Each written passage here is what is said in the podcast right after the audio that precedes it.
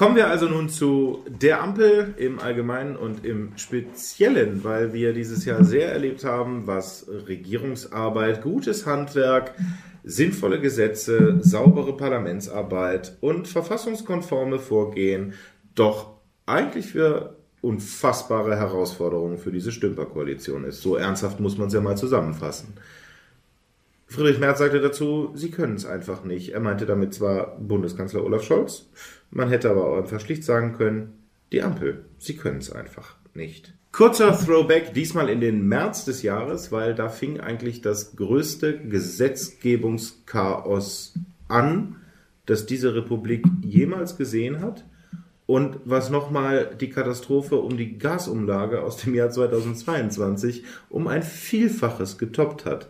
März 2023, plötzlich taucht ein Referentenentwurf zu einem neuen Gebäudeenergiegesetz in den Medien auf. Und wir erleben plötzlich eine aufgebrachte Bundesregierung, einen schon weinerlichen Bundeswirtschaftsminister in den Tagesthemen, wenn ich mich korrekt erinnere, der darüber sinniert, dass es ja bösartig gewesen sein muss, dass das durchgestochen worden sei. Und ab dem Moment hat die Ampel für 2023 auch keine, um Stromberg mal zu zitieren, Ruhe im Puff mehr gehabt. Das stimmt, vor allen Dingen, weil parallel ja auch noch äh, die Affäre Greichen ja auch war, äh, mhm. mit dem ja auch äh, Robert Habeck befasst war. Und da muss ich sagen, was dieses Durchstechen von diesem Referentenentwurf angeht, wobei ich glaube, das war sogar noch, noch nicht mal ein kompletter mhm. Referentenentwurf, sondern erstmal nur so eine Vorressortabstimmung also eine Meinungsbildung zwischen den beteiligten Ressorts, ähm, also Bauen und BMVK. Äh, BMWK. Und kam nicht sogar eigentlich die ursprüngliche Version aus dem, aus dem Bauministerium? Ist das nicht sogar so gewesen? Das, das weiß ich gar nicht. Das weiß ich nicht. Mhm. Also es waren auf jeden Fall die beiden federführenden ja, Ministerien genau. gewesen und es wurde ja immer alles auf mhm. das Wirtschaftsministerium bezogen und ich glaube, ja, da war jemand auch sehr glücklich darüber. Ja, Frau, ja, Frau Geibitz ist ja auch eher unsichtbar. Ja. Ist sie noch im Amt, oder? Sie ist, sie ist noch da. Okay. Ist, sie ist noch da. Ja, das zweite, was wir von Frau Geibitz erlebt haben, war dann SPD-Parteitag im Dezember. Da wurde sie in der Begrüßung vergessen von Manu Dreier. Ja. Aber es ist noch aufgefallen, Gott sei Dank. Aber was ich sagen wollte, ähm, um darauf zurückzukommen, ähm, also das tut mir schon ein bisschen leid. Weil sowas ist etwas, was absolut nicht passieren darf. Also Wer tut dir da jetzt leid? Äh, Robert Habeck tatsächlich. Ein bisschen, ein bisschen, tut mir ein bisschen leid.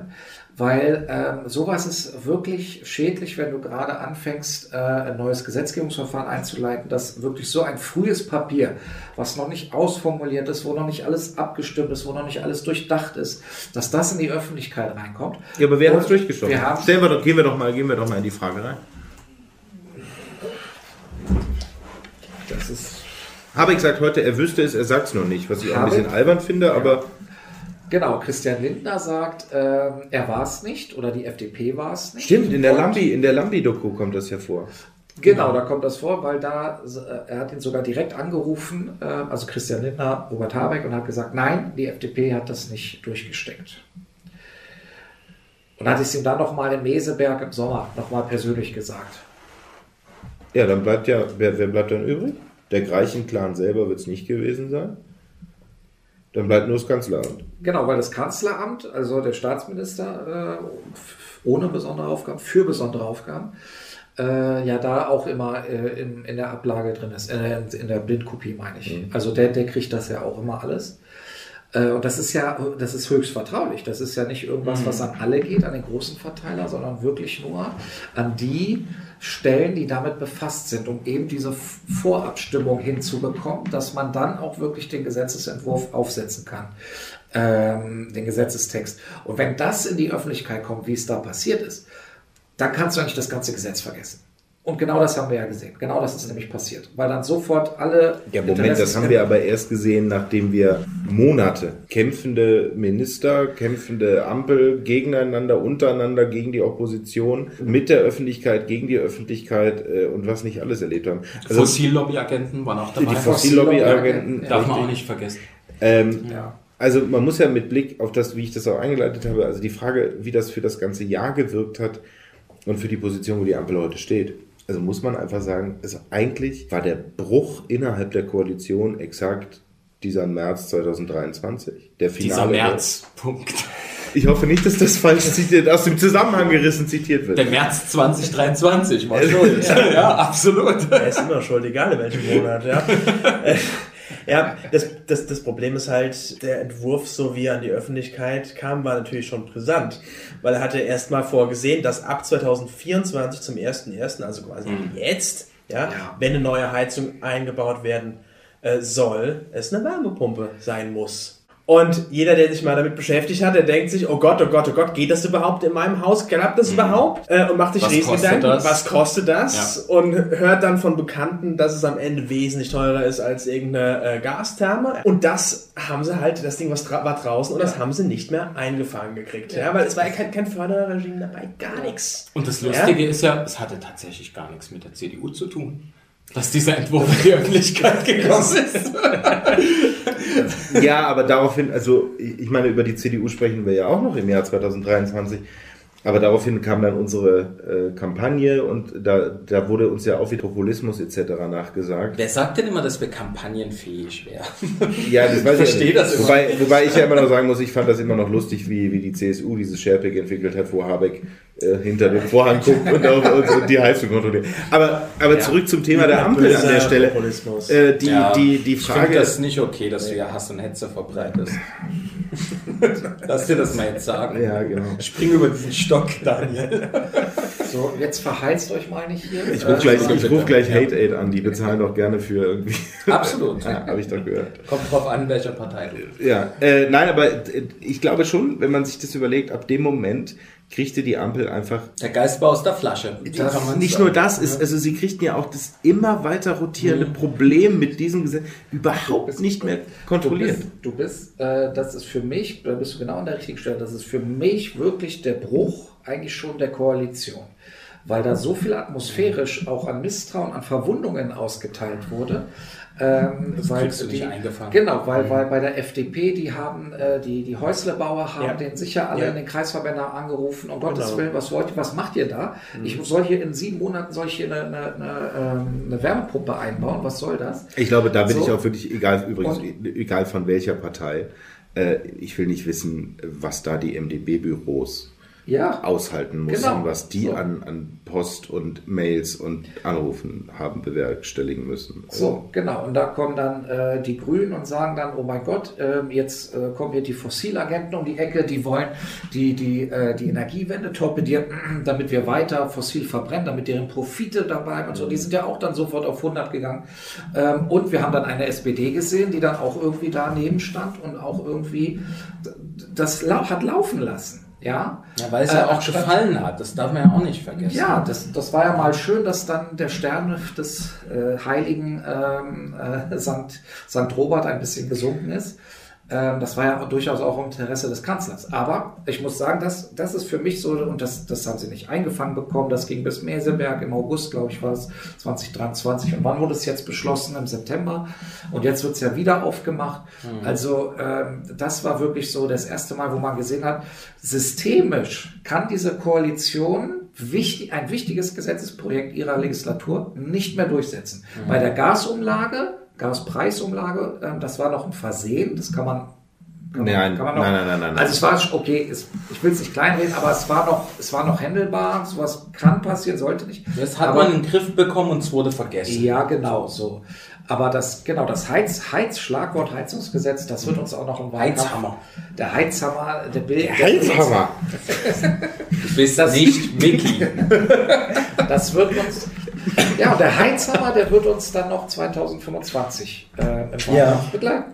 Also ich, ja. ich finde, wenn ich auf dieses Jahr zurückblicke, punkto GEG, hat das wirklich fantastischen Lauf gehabt, also fantastisch im Sinne von, dass ich mir den so hätte nie vorstellen können. Ich gebe dir absolut recht, damit begann eigentlich, ich will jetzt nicht der Niedergang der Ampel sagen, weil die schon vorher nicht gut dastanden und irgendwie überraschenderweise immer tiefer sinken können, als man vermutet.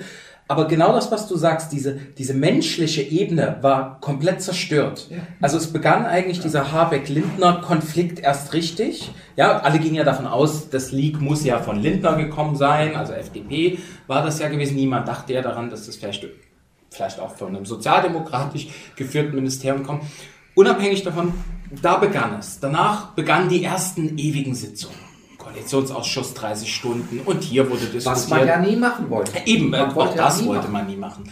Also es waren all diese Sachen, die losgingen und also wir haben ja auch wirklich gute Fachpolitiker und ich finde die Papiere, die ich gelesen habe von Andreas Jung zum Beispiel, generell zur Wärmewende, aber auch die Kritik am Heizungsgesetz, die Gegenvorschläge, die es ja gibt, ja, da können wir jetzt wieder darüber reden, wie viele Anträge eigentlich die CDU eingereicht hat, CDU-CSU-Fraktion im Bundestag. Das wird ja immer gerne so getan, ihr macht nichts inhaltlich, bla bla bla. Dabei passiert ja ständig was, es findet halt nur keinen Weg nach draußen.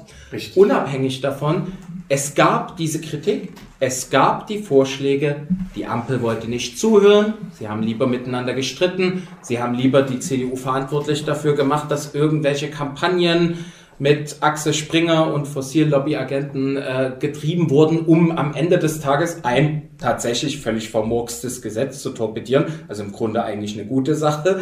Ähm, ich freue mich immer über die Professionalität, die uns zugeschrieben wird, aber an der Stelle liegen die meisten falsch. Nichtsdestotrotz, das gipfelte ja letztendlich wieder darin, dass bei uns einer aufstehen musste und sagen musste, so geht's nicht. Diesen Umgang wollen wir nicht haben. Es ist uns, die Fristen sind zu kurz. Wir wollen gehört werden. Wir wollen die, wenigstens die Möglichkeit haben, unsere parlamentarische Arbeit zu machen. Und dann hatten wir ähm, tatsächlich den, den Kollegen Heimann, der meines Erachtens eigentlich der Gewinner des Jahres ist, wenn du es so willst. Also er hat tatsächlich da einen großen Sieg für die Demokratie errungen.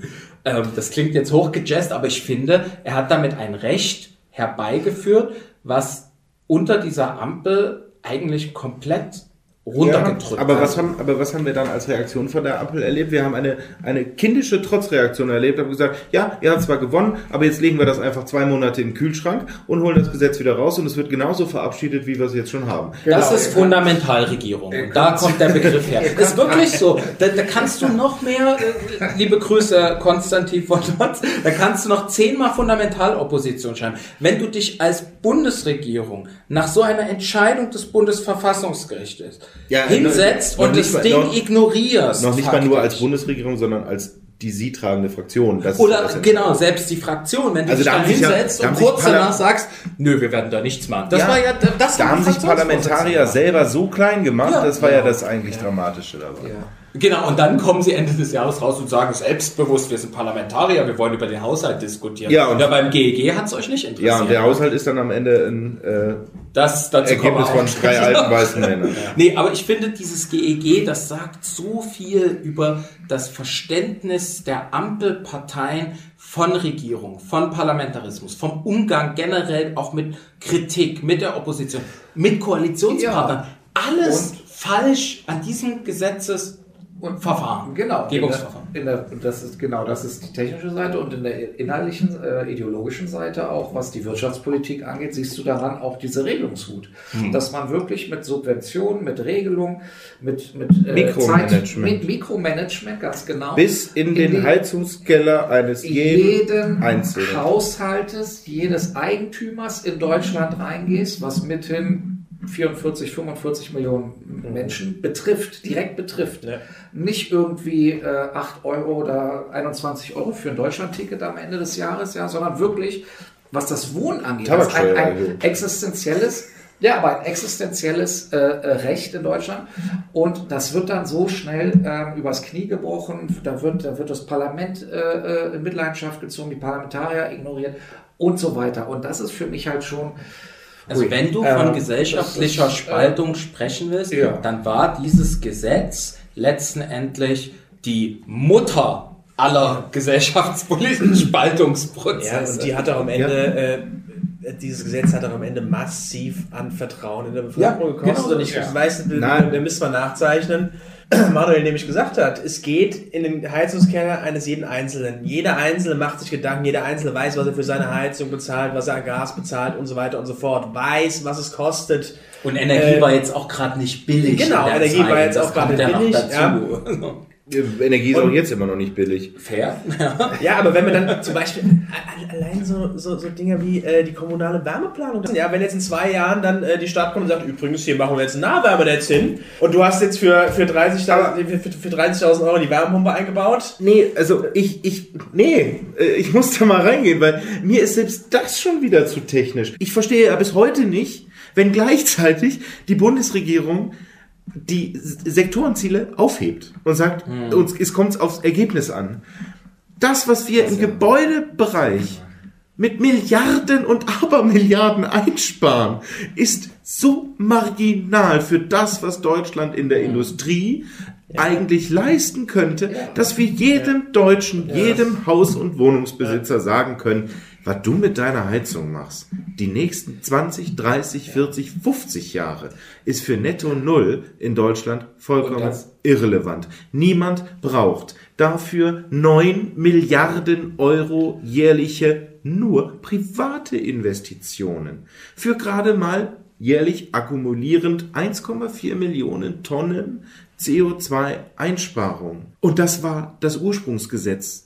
Die Berechnung dazu. Für das neue Gesetz hatten sie noch nicht mal mehr eine Berechnung für die CO2-Einsparung. Das heißt, wir haben da irgendwas beschlossen. Ja. Keiner weiß, was das bringt, außer dass es unfassbar viel Geld Und vernichtet. das Und der ist- AfD einen neuen Boost gegeben Und- hat. Das ist der Punkt. Also das ist, glaube ich, das, was Ja, man sagen ja, kann. ja, Es genau. beginnt mit GEG, der Aufstieg der AfD. Genau, richtig. Da gehen die Prozentzahlen hoch. Aber das ist genau, was wir jetzt herausgearbeitet haben, was Baha gesagt hat mit Fundamentalregierung. Da hat man sich vorher diesen Plan gemacht. Man möchte dieses Gesetz unbedingt novellieren.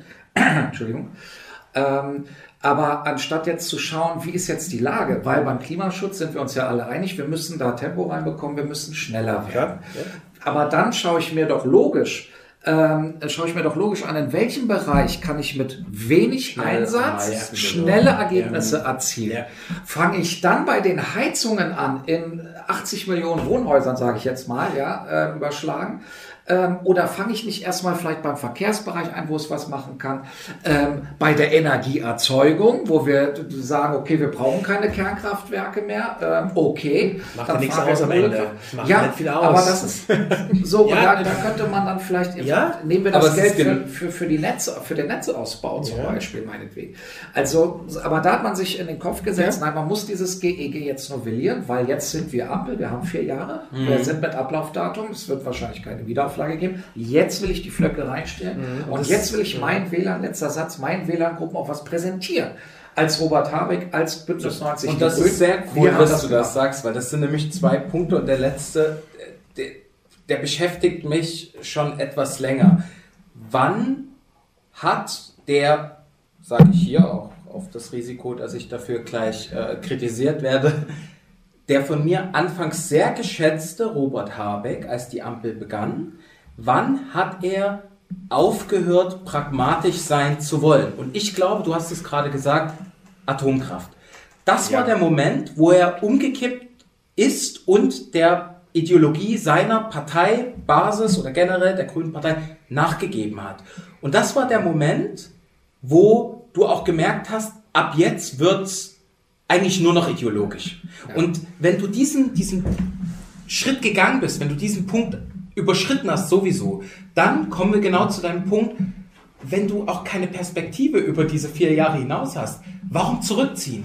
Dann musst du doch eigentlich deine Linie durchziehen. Und ich glaube, genau das wird in diesen Köpfen passiert sein, dass man sagt, nee, jetzt schaffen wir so viel wie möglich von den Dingen, an die wir glauben.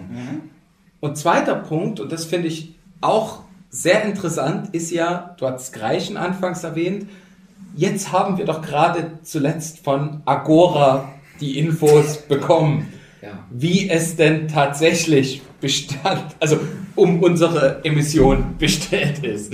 Und da musst du dich einfach fragen, wenn schon der, nennt man es NGO, ich weiß es nicht, äh, ja, ist es eine NGO eigentlich? Ne? Der grünen eigene Think Tank. ja, wenn der grünen eigene Think Tank dir faktisch widerspricht in deinen Positionen, dann musst du doch spätestens da anfangen, umzudenken. Und dass das nicht passiert, unterstreicht eher meine Vermutung, dass man auch weiß, dass man hier nur noch Aber- Ideologie betreibt und nicht mehr Aber diese. Ideologie hat ja auch die Woche gesehen. Ich meine, wir sind jetzt äh, 2024, aber äh, wo unzählige grüne Abgeordnete über, über Ricarda Lang bis keine Ahnung über wen, äh, diese Einsparungen im Vergleich Ja, zum danke, vorletzten Jahr, ja, ja genau, danke Habeck, als, als Erfolg verkaufe bis zum geht nicht mehr. Und dann kommt Agora und sagt, nee, ist nicht.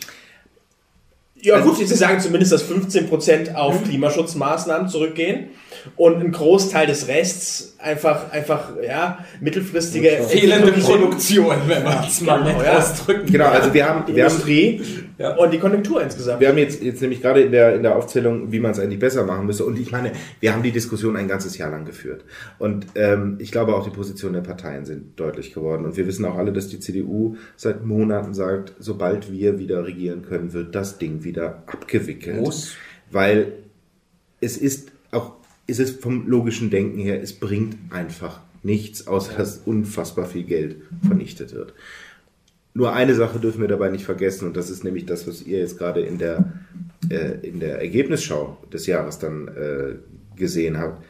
Wir dürfen nicht auf Kosten der Industrie und Wirtschaft das machen. Aber das, was wir an, also ich habe mal irgendwo gelesen, das ist ja immer mein, mein, mein Lieblingsbeispiel dafür, dass wenn wir alleine unsere ähm, Aluminium- und Stahlproduktion in Deutschland klimaneutral umgerüstet haben, was auch Milliarden kostet. Aber für ThyssenKrupp beispielsweise am Standort Duisburg, äh, da sind das 2 Milliarden insgesamt. Ja, 700 Millionen vom Bund, äh, 700 Millionen vom Land, äh, 1,3 Milliarden vom Bund für einen Hochofen oder so. Das ist aber im Verhältnis zu dem, was dieses Energie Gebäudeenergiegesetz kosten wird, einfach ein, das ist Peanuts. Aber wenn die gesamte ähm, Aluminium- und Stahlproduktion in Deutschland umgestellt wäre, dann sind wir wirklich nur noch bei einem Prozent Ausstoß de, des gesamten Welt-CO2-Ausstoßes und nicht mehr bei zwei.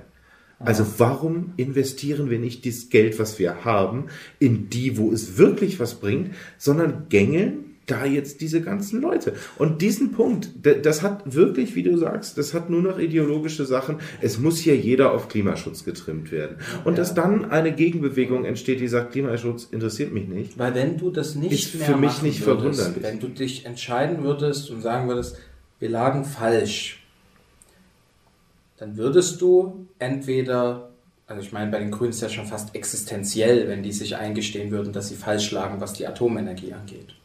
Oder was Ja, aber das- Teile der Energiewende angeht. Aber Trittin ist ja weg. ja, gibt ja noch andere, die der Meinung sind, aber ich, Renate ist noch da. ja, aber ich glaube, dieses, diese Fähigkeit zu sagen, ich habe mich geirrt, ich mach's anders, die ist bei Parteien, die einen so starken ideologischen Kern haben, einfach natürlich schwächer ausgeprägt. Und dann gibt es manchmal solche Querschläger, meistens aus Baden-Württemberg, die bei den Grünen sagen, Leute, so geht's nicht. Aber die sind inzwischen, habe ich das Gefühl, ist auch nur noch Parteihygiene, oder? Das, ist, Ja. das hast du vor uns gesagt. Die sind mitgefangen. Egal wie vernünftig du bist, du wirst auch bei den Grünen in dieser Partei wirst du irgendwie so aufgesogen und müsst, musst dich am Ende irgendwie beugen. Und ich glaube, zurückzukommen, das ist mit Habeck bei der Atomenergie passiert. Der ist der Einzige, dem ich das tatsächlich von seiner Gravitas her zugetraut habe, So, pragmatisch mit den Grünen aber- in die Zukunft aber- zu gehen. Inzwischen habe ich das Um mal, aufgegeben. um, mal, um, mal jetzt, um jetzt nicht wieder nicht mehr die gesamte Grünenrunde zu machen, warum hat die FDP eigentlich zugestimmt? Und Bei wieso, was? Beim GEG. Und wieso kann die FDP sich dann heute hinstellen und sagen, wegen uns ist das alles geändert worden, was schon mal nicht stimmt? Ich musste schon fragen, weil ich tatsächlich nicht weiß, wann die FDP zustimmt, wann sie was ablehnt, um danach trotzdem wieder zuzustimmen. Ja, aber wie kann denn das GEG, also auch mit dem Verweis auf Technologieoffenheit, die einfach unter den genannten prozentualen Rahmenbedingungen halt einfach nicht te- technologieoffen im eigentlichen Sinne ist. Auch da muss man sich, also da muss man auch nur von 12 bis Ich glaube, die Antwort ist relativ einfach, Daniel. Die FDP muss nur besser kommunizieren. Ja, ja, die Ampel ist besser als ihr Ruf. Ja, die Bertelsmann. Na, die, versuche mich zu erinnern, die haben doch zugestimmt, weil dann auch Pellets jetzt irgendwie oder Holz, Toll, weil Holzheizung irgendwie da. Äh, Das hat Kachelmann am Ich Dach. auch- ja, und da, ich bin ja da großer Kachelmann-Fan an der Stelle. Ich finde das nämlich auch ziemlich äh, merkwürdig, diese Holzheizung, weil das ist, ich, ich kenne das, wenn ich da in Neubaugebieten bin und das, Ja. das, das ist halt, du, du kommst dir vor, als ob du gerade in Polen 1990 bist, wo es überall nach Braunkohle gerochen von der hat. Klimabilanz ist es Äh, ich katastrophal. genau, also, aber da hat, glaube ich, die FDP gesagt, das ist Nein, die jetzt für uns neben der kommunalen Aber da sind, da sind wir nicht, da sind wir nicht besser, aber wir erklären es halt.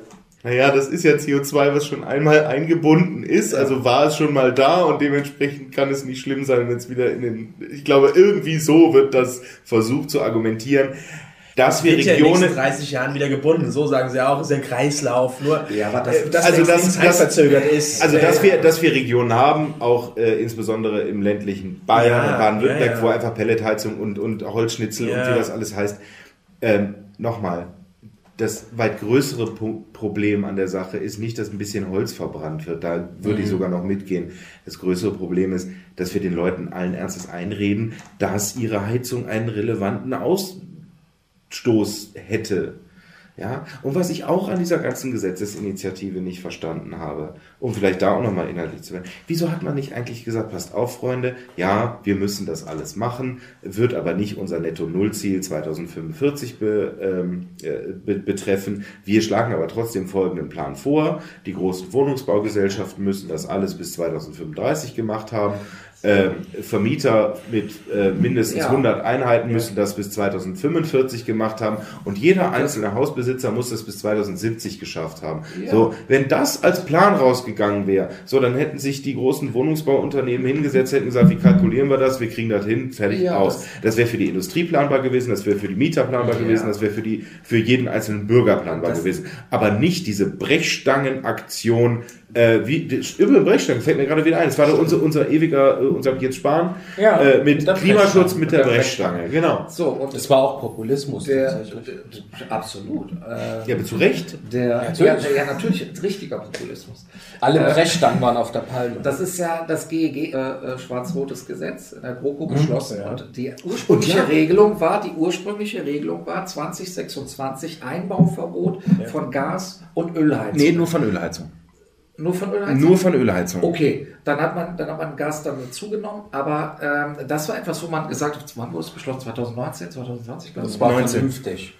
19, ne? Es war vernünftig, weil jeder Eigentümer, jetzt egal ob als Vermieter, Gesellschaft oder sonst irgendwas, oder eben ähm, an, an Eigennutzung, kann sich darauf vorbereiten und weiß, kann dann gucken, okay, ich habe meine Heizung 2009 gekauft, die äh, amortisiert sich in 2039, dann ist sie abgeschrieben. So, aber dann Und nicht macht jeder sein, Monaten. ja, Aber dann wisst ihr, jeder sein, wisst, wisst, wisst ihr, was gerade total du musst erstaunlich es ja ist? finanziell planen, Ja. Kreditaufnahme. Wisst ihr, was gerade total erstaunlich ist und wo man einfach merkt, dass wir mit unserer Analyse davor recht haben?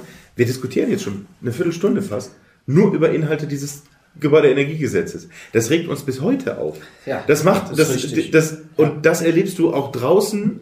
Das ist Äh, so skurril, dass dieses Thema so sehr erregt. Weil eben, Ja, weil so. die Jeder. Grundhaltung so sehr Ja. der Deutsche auch immer mal wieder obrigkeitshörig ist oder was auch immer. Im Kern will der Deutsche trotzdem am Ende nicht, dass der Staat ihm bis ins eigene Leben dezidiert. Wir haben das schon mal erlebt. das schon. Wir haben das schon mal Ja. erlebt und das, ich meine das jetzt gar nicht im grünen Bezug, aber wir haben das schon mal erlebt. Was ist passiert, als die 2013 im Wahlkampf den Veggie Day einführen wollten? Oh ja. Ja. Da waren 70 Prozent der Deutschen auf der Zinne.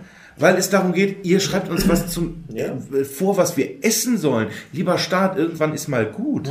Und sie hatten Und ja dann hast du mittelfristig Künast, die das bis heute verteidigt und sagt, wir schreiben doch gar nichts vor, wir erhöhen nur eine Zuckersteuer auf 4 Millionen Euro Programm. Ja. Und dann gibt's halt, können ja trotzdem ja Zucker essen. zwischenzeitlich gedacht, dass die Grünen daraus gelernt hätten. Weil der Wahlkampf danach, der war ja gar nicht so ausgerichtet. Ja? Also da haben sie sich ja, also aus dem Veggie Day unmittelbar haben sie ja gelernt gehabt. Nur das Ganze fangen sie jetzt wieder an und greifen sie wieder auf, weil sie merken, okay, wir sind in Regierungsverantwortung, jetzt können wir versuchen, es umzusetzen. Ich würde mal Vielleicht noch einen Gedanken. Wir müssen festhalten, 2023 wurden noch nie so viel Gasheizungen Ja, verkauft wie Genau. wohl zuvor. Also das wird- so, das ist die Bilanz des GEG. Ich glaube, das beschreibt es fantastisch. Aber weil die Union die Wärmepumpen schlecht Das ist richtig. hat. Und ich glaube auch, Ja? dass Friedrich Merz die meisten dieser Heizung gekauft hat. Um die Statistik zu verzerren. gehobene Mittelschicht. Ah, gehobene Mittelschicht. Nein, 2000, äh, 2023 ist äh, aber da auch das Jahr, äh, das die Menschen da wirklich verunsichert hat. Und jetzt haben wir, Das ist jetzt wieder die ernsthafte Analyse. ja, entschuldigen okay. Sie bitte, Das musst du ankündigen. wir müssen ja auch mal über Kommunikation der, der Ampel reden, weil dass wir, dass wir noch über den Haushalt reden müssen und dazwischen ist übrigens nicht viel passiert, ne? sind wir auch mal ehrlich. Zwischen endlich verabschiedetem GEG und Haushalt, was hatten wir da? Gesetzesankündigungen, Gesetzesinitiativen, Erste die nicht Lesung kamen. Namensgesetz war. Nee, ist abgesagt worden. Schade, so. schade. Aber das Cannabis musste auch leider wegen dem 7.10. um eine Woche verschoben werden. Vorher noch, Alter! wir werden vorher noch Das war auch ein ganz Da bei schlimmes mir mein Video. Herz hoch, wenn ich daran denke, an dieses Video. Das Entschuldigt bitte. Nächste Woche erst. Leider wegen Israel. SPD, danke. Ja, äh, war das nicht die Wegge? Oder wie? Ich habe keine Weiß Ahnung. nicht. ich hab's schnell Wege, vergessen. Wege, Wege. wieder. Äh, was ich aber sagen wollte, Kommunikation. Die Grünen haben uns versucht, alle kirre zu machen und gesagt, und, und, und, und diesen Paternalismus wieder vorgeschoben und gesagt, wir müssen dafür sorgen, dass die Menschen nicht in eine Kostenfalle laufen. Erinnert ihr euch, wie Ja. oft wir diesen Satz gehört haben? Jetzt ist der CO2-Preis zum 1. Januar ja wieder auf dem GroKo-Pfad. Damit Herr Lindner nicht sagen muss, wir erhöhen eine Steuer. Ähm, zurückgeführt worden. Also Oder führte Ausgleich. dazu, dass wir jetzt bei 45 Euro pro Tonne sind. Tonne? Pro Tonne? Pro Tonne, Ja, ja. Pro Tonne CO2. Ähm, Äquivalent. der Ölpreis, also nimm eine Ölheizung, kostet damit im Jahr für eine vierköpfige Familie, Standardhausbeheizung, was auch immer, kostet damit 96 Euro im Jahr mehr. Wenn man 8 Euro Ja. äh, spart. Oder eine Kugel Eis. Machen wir es einfach. Der entscheidende, der entscheidende Punkt ist, die haben versucht, uns damit, also die gesamte Bevölkerung verrückt zu machen. Und jeder, der rechnen konnte, wusste damals schon, dass das einfach nicht stimmt. Und da ist eben auch verdammt viel Vertrauen in der Kommunikation kaputt gegangen. Es glaubt einfach niemand mehr irgendetwas dieser Ja, weil zwei Jahre lang schon Das- das immer das gleiche Schema ist. Sie sagen was, es stimmt nicht. Sie sagen was, es stimmt nicht. Sie sagen was, es stimmt nicht. Da kann man einen Rap draus machen. Ja, aber es ist doch wirklich so. Wir können das auch gerne rappen. Wasser. Aber diese Ampel kommuniziert so grottenschlecht. Ja. Aber die Antwort darauf ist nicht kommuniziert besser, sondern sie kommuniziert grottenschlecht, weil sie schlechte Politik macht und dann das versucht, als was Gutes zu verkaufen. Und irgendwann Das ist kommuniziert so- sie dann gar nicht mehr. Ja, und irgendwann wird sie dann gar nicht mehr kommuniziert. Nein, Ja, aber nicht, an, an jedem Strohhalm. Scholz, aber wir müssen über Kommunikation reden und du kannst ja nicht, also Kommunikation, das betrifft ja nicht nur jetzt wieder das GEG-Gesetz, das ist ja insbesondere auch bei der ganzen Haushaltssache entscheidend. Danke, Friedrich Merz. Ja, das war ja nicht die erste Kommunikation dazu. Wir reden davon, dass über Jahre die Hinweise darauf, dass das alles nur ein Taschenspielertrick ist, dass das alles nur Fall, also das ist einfach die gesamte Regierungspolitik und den gesamten Bundeshaushalt einmal auf Rot gesetzt und wie wir gelernt haben dieses Jahr, es kam schwarz. Und die beziehungsweise die Null. Und, und die Kommunikation dazu äh, von, von, von einzelnen Ministern, ähm, ich habe mir das alles auch nochmal vor Augen geführt. Wir haben ja auch über Wochen nach Urteil des Bundesverfassungsgerichts, wir hatten über, über Wochen einen, einen freidrehenden Habeck, der alles Mögliche an Interviews gegeben hat, einen völlig konsternierten Lindner und einen komplett abgetauchten Scholz. Und alle Ja. drei und dazu noch die Regierungsfraktionen haben es nicht geschafft, innerhalb von zwei bis drei Wochen überhaupt eine gemeinsame Kommunikation hinzubekommen. Und denen sollten wir dann vertrauen, dass die es als nächstes hinkriegen, aber einen soliden Haushalt innerhalb von vier, fünf Nachtsitzungen äh, aus dem Hut zu zaubern. Also ganz ehrlich, die Kommunikation dazu war dann halt auch als erstes dann wieder Unionsbashing, von wegen, sie machen nicht mehr bei der Beratung eines des, des, des, geklagt. ja, aber dann, nein, aber auch danach, so kleinteilig, auch von den Fraktionen und von, von den MDB, die, die Union, da haben 50, 60, 70 MDB Tweets rausgehauen, weil die Union bei, bei der Bereinigungssitzung keine eigenen Anträge mehr eingebracht hat, weil sie einfach gesagt hat, Leute, der Haushalt wird so nicht mehr verabschiedet.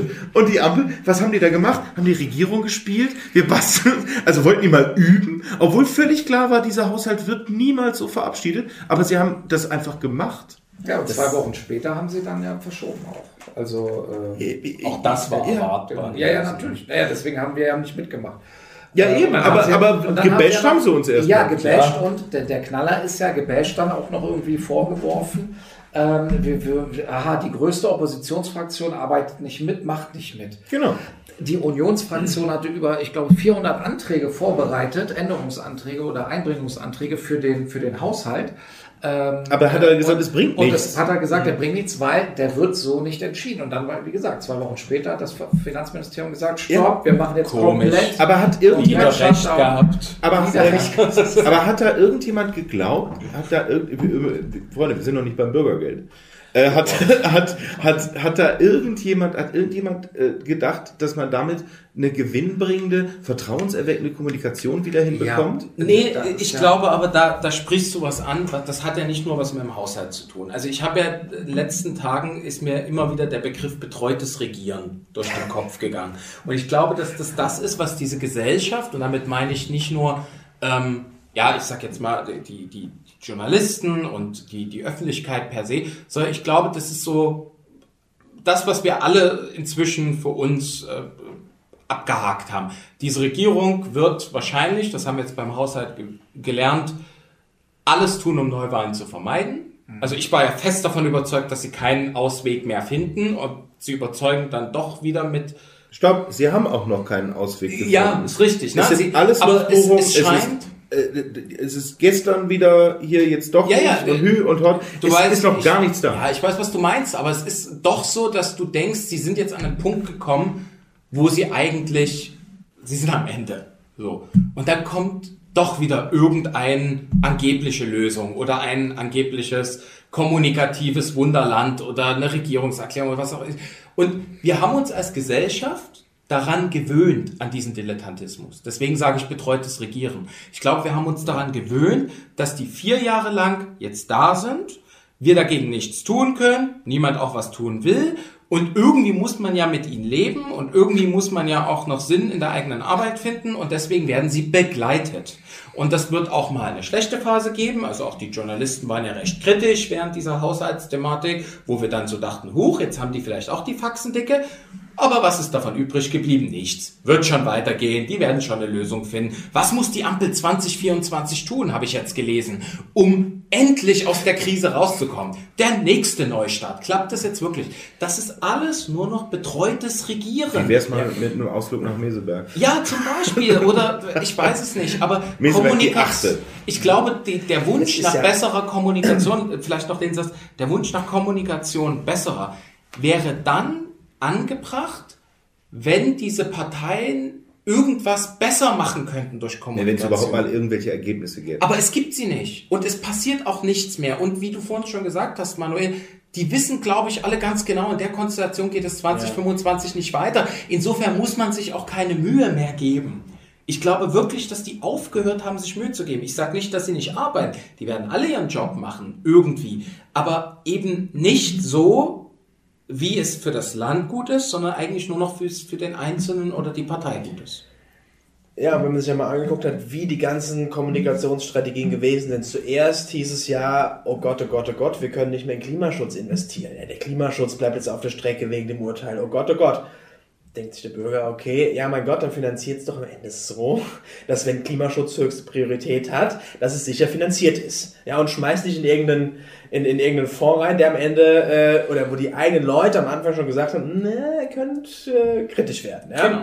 Aus Dann- den Ministerien Genau. kam die Warnung. Dann kam, dann kam die Kommunikationsstrategie, ja, äh, die Union hat uns das ja weggeklagt. Äh, hätte die Union nicht geklagt, wäre das nicht passiert. Ja. Also quasi die Täter-Opfer-Umkehr. Machen bis heute Ja. noch einige. ne? Das, machen, das machen sie bis heute noch. Renate.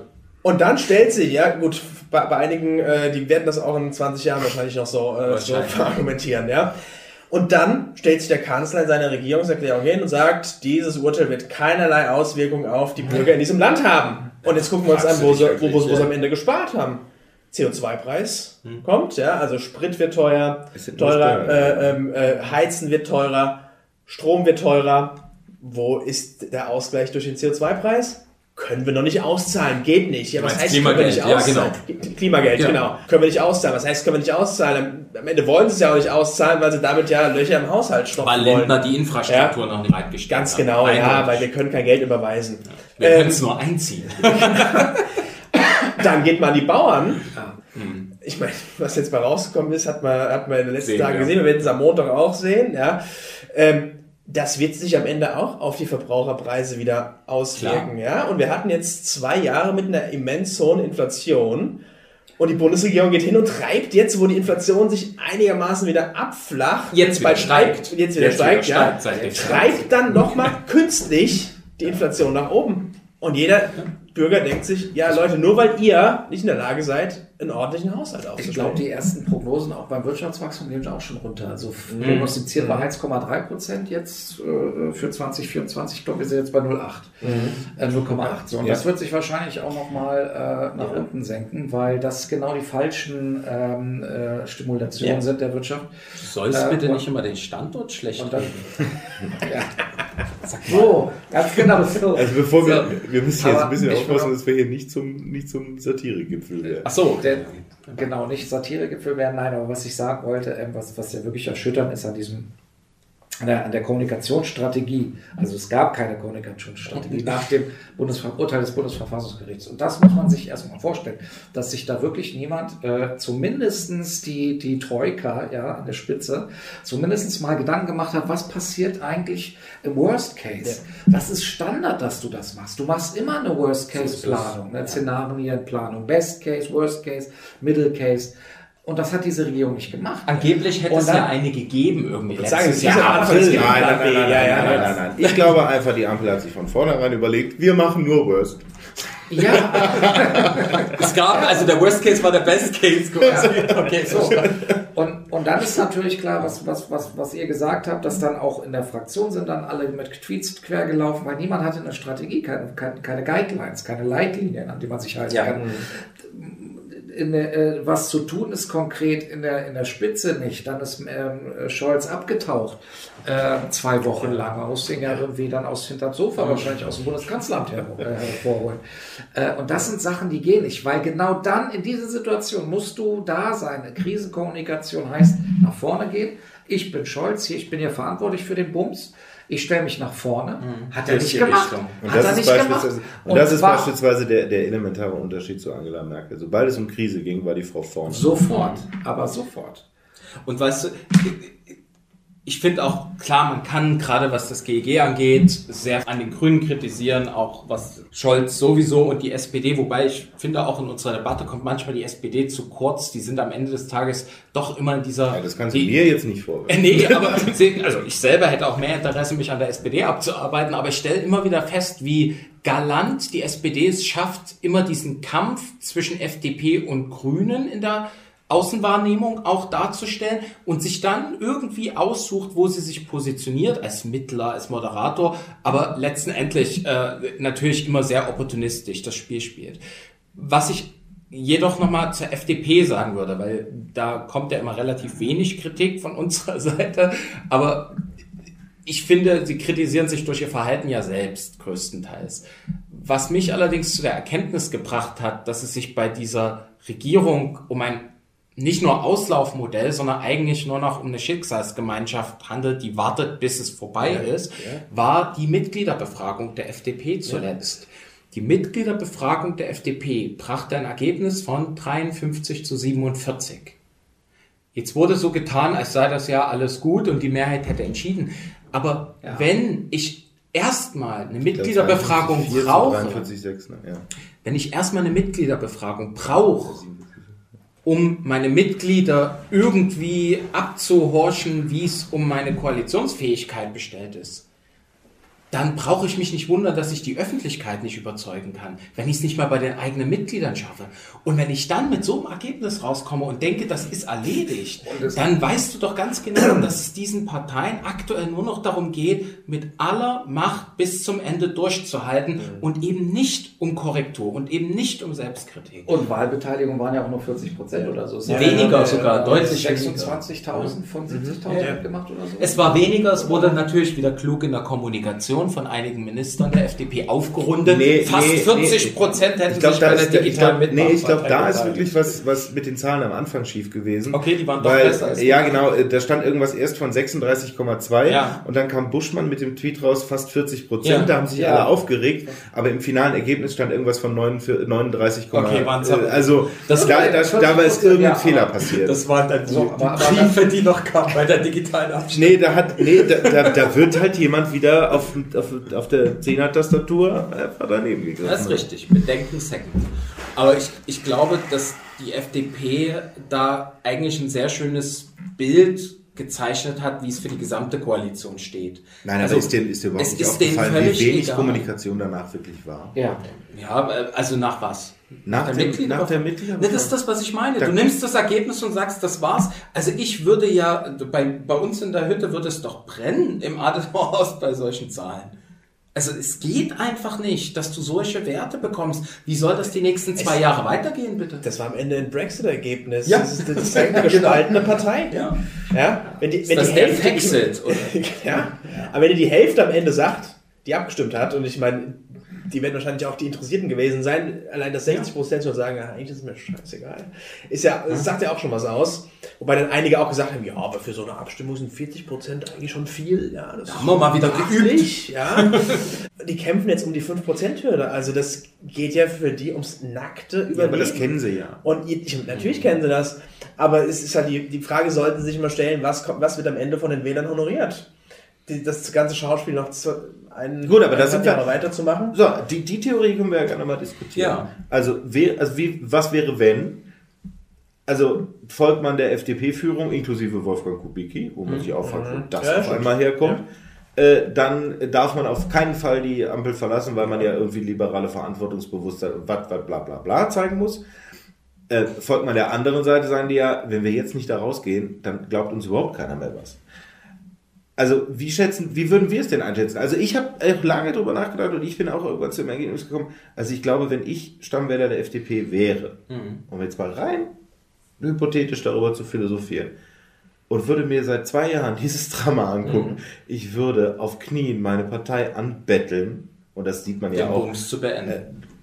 bloß raus da. Ja. Und, Ja, ja. und, Und sagt, ich glaube, und sagt ganz mehr Schaden Deutschland, kann die Partei gar nicht mehr nehmen. und das ist einfach der Punkt. Und dann mit dem Motto Mhm. auch, sagt Deutschland, das mit der Ampel war ein Versuch, wir, es hat nicht geklappt, äh, wir haben unser Bestes getan, aber es reicht jetzt, wir müssen uns um Deutschland kümmern und wir wollen äh, mit äh, demnächst So, wieder schwarz weil, regieren. weil genau das ist ja das, wo die FDP Verantwortung gezeigt hat. Sie hat eben gesagt, Ende. Ende 2021, wir machen das, wir gehen rein in die Gespräche Ja, mit zwei Parteien, die uns ideologisch ein bisschen weiter weg sind als die Union meinetwegen. ja gut, wir waren nicht Äh, regierungsfähig. Und wir waren, ja, dann, genau, aber wir, so, FDP schaut sich das Wahlergebnis an. Wir müssen ja irgendwie eine stabile Regierung bilden. Wir, wir wollen unsere Ideen einbringen. Mit der Union können wir das nicht.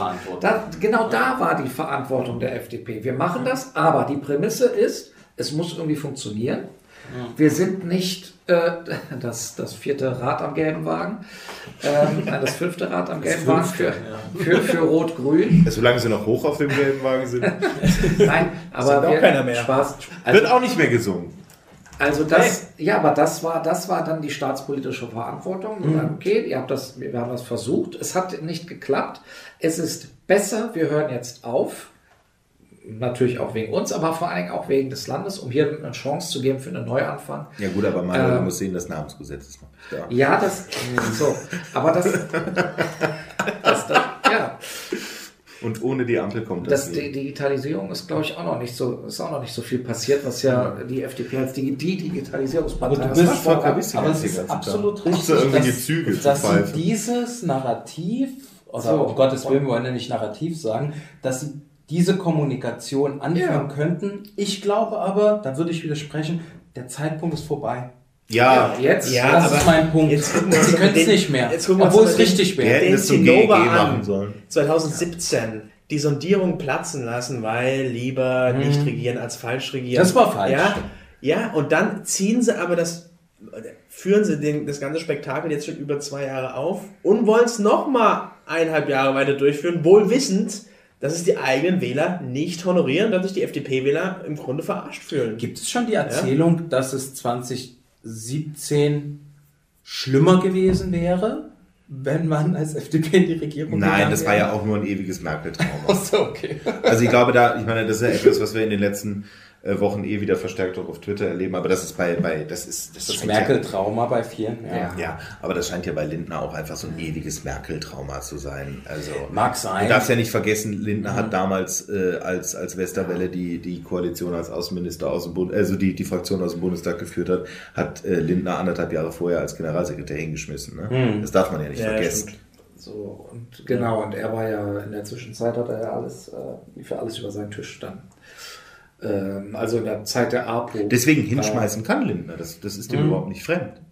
Der Mann hat auch, und die FDP hat sehr, sehr viel richtig gemacht vor der Wahl. Und weil du jetzt, äh, also um zu diesem Ergebnis auch zu kommen, und weil du jetzt gerade das Thema Hypothese angesprochen hast, also wir spielen mal, ich, ich würde schon auch nochmal die Frage stellen, wie die FDP eigentlich sich verändern müsste. Und ich glaube, es gibt da auch zwei Glaubensrichtungen. Die eine ist, wir brauchen eigentlich die super konstruktive, also sprich, äh, friss einfach alles, was wir euch vorwerfen, FDP, nick alles ab, ohne vorher zu stänkern ähm, und am besten halt eher sozial-liberal eingestellt. Und dann gibt es die Glaubensrichtung, wir brauchen eigentlich die FDP, die maximal staatskritisch ist und die sich, sage ich jetzt mal, wirklich als die wirtschaftsliberale Partei einsetzt, Entbürokratisierung etc. und da auch sehr radikal in Anführungszeichen, also bestimmt auch schon ein populistischer Begriff. Ähm, aber diese zwei Glaubensrichtungen gibt es meines Erachtens und ich bin ein Anhänger letzterer, also ich glaube wirklich, dass die FDP mehr Kubiki wagen müsste in ihrem Auftreten und dass das auch das ist, was die Wähler vermissen.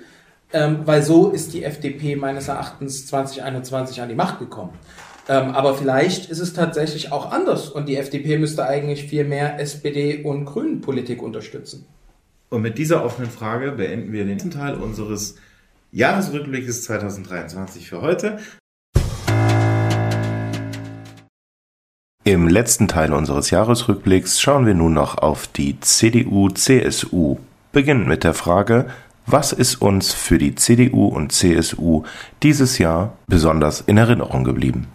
Das ist eine gute Frage. Es begann, also ich will jetzt nicht die Pascha-Diskussion wieder aufmachen, ähm, aber was ja die CDU und die CSU, wir vergessen ja immer, die andere Seite Marcel ist ja Bitte auch nicht da. vergessen, das ist Entschuldigung. ganz wichtig. ähm, das gesamte 2023 lang geprägt hat, war ja die Semantik.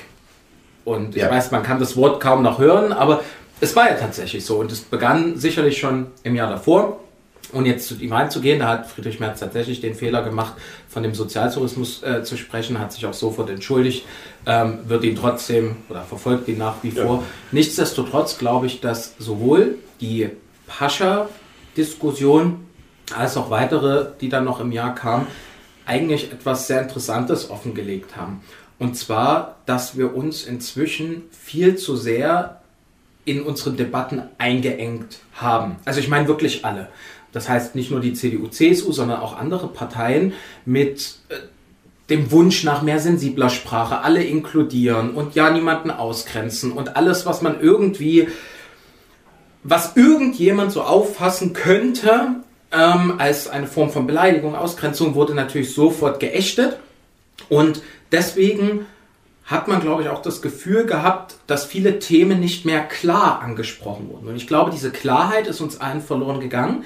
Und ich behaupte, dass mit der Pascha-Diskussion wieder mehr Klarheit in die Debatte kam. Das ist jetzt noch keine Wertung. Klarheit im Sinne von, es wurden einfach Dinge so ausgesprochen, dass sie andere verstehen konnten.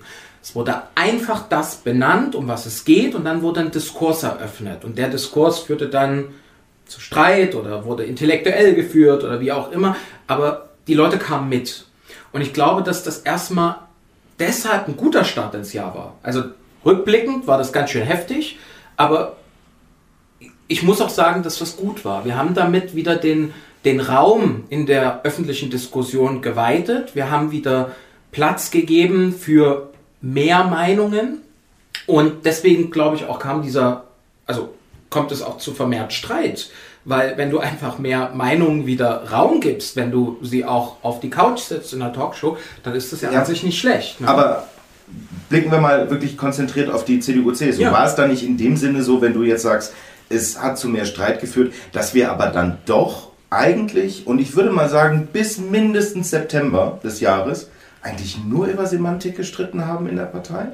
Weil wir dürfen ja, weil dass das, dass das groß gemacht wird äh, von politischen Mitbewerbern, das sei mal dahingestellt, Mhm. aber auch in der eigenen Partei haben wir doch von Anfang an über Semantik gesprochen. Das, Fair. und wir haben uns Mhm. selber damit, meiner Einschätzung nach, ziemlich tief ins Fleisch geschnitten, weswegen uns der ewige Vorwurf von wegen wir seien eine destruktive Opposition und würden keine Vorschläge machen, äh, gemacht äh, werden konnte, weil in der gesamten Zeit haben wir über Semantik gestritten und äh, wer macht wie irgendwie angeblich die AfD stark. Aber beispielsweise im März des Jahres haben wir schon äh, durch die Bundestagsfraktion das Konzeptpapier Humanität und Ordnung rausgebracht. Das ist komplett untergegangen. Wenn du heute die Frage, insbesondere auf Twitter, immer von wegen, äh, ihr, müsst euch, ihr müsst euch an der und der Stelle mal äh, äußern und ändern, äh, Thema Migrationspolitik, kannst du eigentlich immer auf den März 2023 verweisen, wo das gesamte Papier schon entstand, was dann in größten Teilen dann nach Deutschlandpakt etc.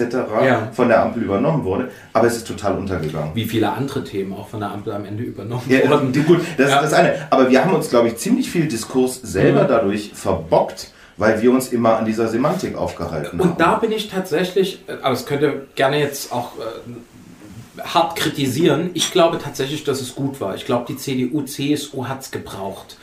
Ich glaube, dass diese, diese Diskursfreudigkeit gefehlt hat über viele Jahre und ich glaube auch, dass man das Gefühl hatte, man müsse sich hier einem, ich benutze das Wort Zeitgeist, beugen. Man muss irgendwie eine Form der Political Correctness ähm, auch selber äh, oder ein, ein Verständnis der Political Correctness selber ähm, äh, nutzen. Und ich glaube, dass das einfach ein Streit innerhalb der CDU, CSU war, der geführt werden musste. Man musste zur Erkenntnis kommen, nein, es ist okay, auch mal zu überspitzen, zu provozieren, weil wir am Ende des Tages alles Demokraten sind und niemand dem anderen irgendwas Bösartiges unterstellen Ja, sollte. stopp, so- so weit- so weit sind wir- so weit ja, aber ich finde, dass das auch innerhalb der CDU, CSU eben eine Debatte war. Dass, Ja, oh Gott, er hat das gesagt, er muss, äh, also er füttert die AfD Ja, oder Moment, steht er denn auf dem Boden des Gefühl, habt ihr das Grundgesetzes? Gefühl, dass das wirklich in der Breite der Partei so aufgenommen wurde oder, oder diskutiert wurde? Weil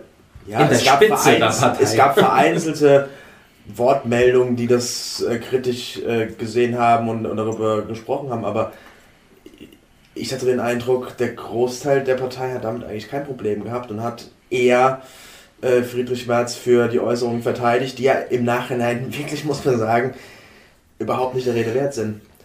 Naja, das war schon eher eine Entwicklung auch. Also das war jetzt am Ende, ähm, wo, man, wo man dann gesehen hat, da wurde wieder versucht, irgendwie einen Shitstorm äh, zu initialisieren, äh, irgendwie in den Medien auch zu, Stichwort Weihnachtsbaum oder was? zu, zu, zum Beispiel, ja. Und das ist ja dann jetzt letztendlich auch völlig verschütt gegangen. So. Weil es Ähm, nutzt sich ja auch ab, wenn man bei jedem Begriff Genau. skandalisiert. Ja, Am genau. Ende war es eben der Weihnachtsbaum. Aber es musste die Partei erstmal lernen. Wir alle müssen das lernen. Wir, wir kommen ja jetzt aus einer Zeit, wo wir relativ wenig äh, gestritten haben miteinander äh, äh, im, im, im politischen Spektrum. Naja, es ist ja so. Das stimmt. Ähm, tatsächlich. Und wir sind ja auch, ähm, das ist ja ein Charakteristikum unserer Demokratie, wir sind ja sehr konsensorientiert. Und wir müssen das erstmal lernen, dass verschiedene Positionen artikuliert werden und dann auch mal zugespitzt werden und nicht nur im, im Einheitsbrei quasi artikuliert werden. Also ich glaube auch, ich glaube auch, dass es insoweit ein lehrreiches Jahr für die Mhm. CDU-CSU war. Da, da möchte ich zustimmen.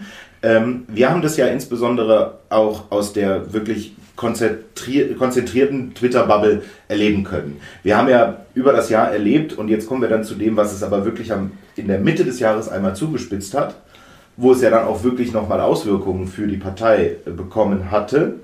Äh, Und zwar reden wir vom Sommerinterview Friedrich Merz. Die Aussage, dass die parteipolitische Bindung auf der kommunalen Ebene mittlerweile schon viel zu weit geht.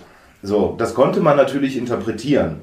Aber dieser permanente Wunsch, auch aus der eigenen Partei, Friedrich Merz unbedingt eine Rechtsaußennähe nachzusagen, die, den gab es und das hat sich da manifestiert. Wir haben selber in das Sommerloch, wo es eigentlich um das Heizungsgesetz ging, eine parteiinterne Debatte öffentlich gemacht, die völlig absurd war.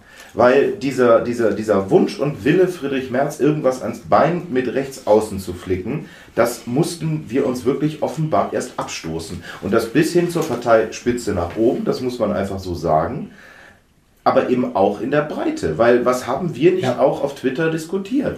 Du konntest ja gar nicht mehr gelassen irgendwie was sagen, sondern es wurde alles in diesen Kontext äh, gestellt. Ich erinnere mich noch gut an die Diskussion. Es war nämlich mein Geburtstag und ich war gerade im Urlaub. Und ähm, ich erinnere mich, wie das Sommerinterview zu Ende war. Die ersten Punkte kamen und ich bekam so Nachrichten, "Wow, was sagst du dazu, äußere dich, schreib was. Und ich war wirklich am Überlegen, was sagst du dazu? Weil mein Reflex war eben erstmal nicht, huch, da war irgendwas Problematisches. Mein Reflex war, okay, es war zu kompliziert, aber genauso ist doch die Sachlage. Richtig. Und ich weiß, dass meine erste Reaktion war tatsächlich, ich kann den Tweet jetzt nicht mehr zitieren, aber im Grunde habe ich gesagt, die Wahrheit ist doch, dass Friedrich Merz genau das jetzt sagt, was Realität ist und viele andere Spitzenpolitiker aus dem progressiven Spektrum wahrscheinlich froh sind, dass er es zuerst gesagt hat, weil es bei ihnen genauso aussieht. Das war eigentlich so im Grunde mein Take. Und ich muss sagen, rückblickend, wenn man mal überlegt, was Daniel Ricardas Langwahlkreis los war, du brauchst nur mal SPD-AfD-Kooperation googeln und du findest Dutzende Beispiele. Dutzende. Und die sind eben nicht erst seit Sommer da. Also das heißt nicht, dass es gut ist. Es heißt einfach bloß, Friedrich Merz hat das benannt, was Sachlage oder was einfach Realität ist. Er war halt schon von der Wirklichkeit umzingelt und musste sie einfach nur reinlassen. Und das Sommerinterview fokussierte sich dann auf eine Interpretation seiner Aussage im möglichst perfidesten Sinne. Und das war dann schon wieder etwas, wo du sagtest, oh Gott, jetzt geht die Debatte los, jetzt musst du widersprechen. Aber die Wahrheit ist doch, dieser Mann, oder also Friedrich Merz, alles, was man liest, oder generell in der CDU, wir wollen nicht mit diesen Menschen koalieren. Keiner hat Interesse an einer Zusammenarbeit mit der AfD. Und solange andere das aber unterstellen, werden wir die Diskussion weiter haben. Und das finde ich schade. Naja, und es wird ja auch, gerade der politische Gegner versucht es ja immer wieder Genau. zu, zu unterstellen, jetzt gerade auch mit Blick auf die Landtagswahlen äh, in äh, Thüringen und Sachsen, wird ja immer unterstellt, ja am Ende dann vielleicht doch mit der AfD, wenn es nicht anders geht und so weiter. Aber wir wissen ja alle, und das wissen auch alle in der Partei, wenn das passieren sollte, wäre das das Ende der CDU, wie wir sie kennen. Das wäre das Ende Klar. der CDU als Volkspartei. Wir hätten einen riesen Exodus an An Parteimitgliedern. Ja. Äh, uns würden äh, die Wähler von der Stange gehen und das wäre das Schlimmste, was die Partei machen kann. Das ist so. Deswegen wird es Ja. auch nicht passieren. Und wer Also weiß es besser als, als Friedrich Merz? Und Ja, ich sage dir ja. ganz bewusst, also auch das, man muss es zwar nicht immer sagen im Sinne von Selbstschutz, aber wenn es zu einer Koalition mit der AfD käme, dann habe ich morgen meinen Austritt erklärt. Ja, das ist und wirklich so. Das, so wird mehr, einfach. das würde mehr als die Hälfte der Partei machen. Es, gibt, Genau. es, gab, es gab über das Jahr sehr interessant ähm, äh, im WDR 2 Talk bei Jörg Thaddeus, äh, den ich sehr schätze, weil es ist, äh, ich schätze auch Jörg Thaddeus als, ich bin auch froh, dass Thaddeus und die Beobachter bleiben, mal nebenbei gesagt. Gab es, äh, da war, da war äh, Gregor Peter Schmitz bei ihm und hat aus einem Hintergrundgespräch mit Friedrich Merz Ich erinnere mich. Ja. Und da sagte Gregor Peter Schmitz, heutiger Chefredakteur des Stern, ich glaube Ja. damals noch Chefredakteur Augsburger Allgemeine, sagte dann, man merkt diesem Mann körperlich an, wie angewidert der von diesen Menschen von der AfD ist. Der gibt denen im Bundestag nicht mal die Hand. Der begrüßt die nicht mal. Und das war, fand ich mal, auf einem Hintergrund darf ja eigentlich nicht zitiert werden, aber das fand ich mal so, so offen und ehrlich in diese ganze Debatte reingebracht, um mal zu sagen, da ist auch ein Mensch hinter. Als ob Friedrich Merz als, als in, im, im Sauerland sozialisiert aufgewachsener Katholik auch nur ansatzweise sich vorstellen könnte, mit denen irgendwas zu tun. Und das fand ich mal so angenehm, dass das irgendwo mal ausgesprochen wird und nicht immer diese Dämonisierung stattfindet. Und es hat aber halt in der Partei auch so lange gebraucht, Ja. bis das einfach mal auch durch, man muss das auch mal so ehrlich sagen, bis hin zum Parteivorstand und Präsidium, bis einfach mal jeder gesagt hat, nee, Leute, wir kennen Friedrich Merz jetzt und wir wissen, wie der intern darüber redet und jetzt ist mal Schluss mit, äh, diesem, mit diesem Ewigen. Was nur schade war in dieser ganzen Debatte ist, und da bin ich wieder bei dem, was wir uns selber kaputt gemacht haben, das war dann äh, der Bundesausschuss. Als wir eigentlich über ein Familienpapier diskutieren wollten, als es wirklich um eigentlich Inhalte ging Ja. und wir plötzlich erlebt haben, dass es Gastartikel in der FAZ gegeben hat. Und weil eine vermeintliche Positionierung an der Stelle irgendwie in der Mitte zu bleiben jetzt äh, ventiliert werden musste. Das, was ich danach aus der Partei gehört habe, ist, als alle, die auf dem Bundesausschuss waren, höchst irritiert waren, wie das da äh, plötzlich den Diskurs bestimmt hat. Und das fand ich, und dann wurde das ja auch wirklich mit jedem Interview, was danach noch kam, einfach immer weiter erzählt. Und das fand ich persönlich sehr schade für die Partei. Da hast du absolut recht. Und ich glaube, das kommt immer ein bisschen zu kurz, wenn wir über unsere Partei reden. Auf Twitter haben wir natürlich auch eine gewisse Rolle oder nehmen die für uns ein. Aber wir standen uns im letzten Jahr, egal wie lehrreich das Jahr am Ende war und wichtig war, häufig selbst im Weg. Weil wir genau diesen, diesen, diesen Streit intern noch hatten. Ich glaube mehr, dass, also ich glaube nicht, dass es einen Richtungsstreit gibt. Ich glaube, das ist etwas, das wird gern vom politischen Mitbewerber irgendwie rein interpretiert. Es gibt bei uns nur eine Richtung.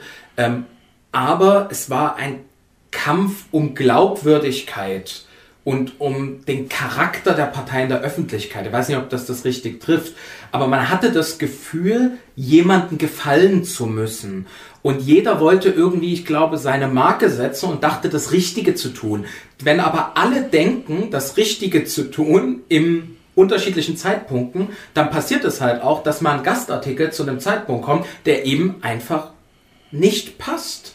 Egal wie gut der Inhalt dort drin war. Ja, und das ist einfach das, was mehrfach passiert ist. Und dann hattest du das Problem natürlich, dass wir, wir merken es ja selbst, ne? also wir reden die ganze Zeit über Friedrich Merz, als wäre er irgendwie die Union, aber wir sind eine Partei, wir haben ganz, ganz viele Leute im Bundesvorstand, sehr, sehr breite Parteispitze, aber am Ende hat Gut. sich die Debatte auf den Parteivorsitzenden natürlich verengt, weil es um die Frage der Glaubwürdigkeit und der Charakter de, der Partei ging. Und das macht man natürlich auch gerne an Personen fest. Also äh, die, prinzipiell stimme ich dir zu, also auch, auch aus voller Überzeugung, dass die Union auch in ihrer kompletten Führungsriege wirklich breit aufgestellt Absolut. ist. Nicht nur bis in die Untergliederung, sondern entsprechend auch oben. Aber natürlich müssen, können wir auch nicht von der Hand weisen, und das wäre als Union nun wirklich lächerlich, wenn wir keine Partei wären, die immer auf den Vorsitzenden oder die Vorsitzende zugespitzt sind. Ich meine ganz ehrlich, der ja. Kanzlerwahlverein, das kommt nicht von ungefähr. Da ja. hast du vollkommen recht. Und ja. da, da sollten wir auch gar nicht versuchen, meiner Meinung nach, irgendwie einen anderen Eindruck zu erwecken. Mhm. Natürlich ist Friedrich Merz die zentrale Figur in der Frage der Ausrichtung der Partei. Das, was nur keiner außen mitbekommt, ist, wie wirklich inhaltlich intern mittlerweile in der Partei diskutiert wird. Übrigens mhm. etwas, was so in den Merkel-Jahren nicht passiert ist, was aber wohl unter Annegret Kramp-Karrenbauer ähnlich war, mhm. ähm, wo es halt auch Inhalt, ums Inhaltliche ging. Ja? Mhm. Und wir sind ja jetzt auch in der Phase, wo es ums Inhaltliche ging. Aber nimm alleine, Bogen bis zum Dezember jetzt mal geschlagen, Grundsatzprogramm. 62 hm? Fachkommission, das waren über 220 Sitzungen aus allen Parteigliederungen oder sonst irgendwas. Und am Ende schaffen es die Medien zu sagen, ja, das Grundsatzprogramm liest sich, als ob Friedrich Merz es geschrieben hätte. Völlig ja. absurd. Ja. Ähm, wo ich echt gedacht habe, da ist der, da ist der mediale mhm. Fokus in dem Moment falsch.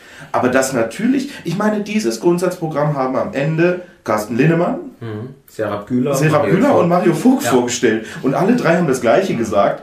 Und da stand Friedrich Merz noch nicht mal im Raum.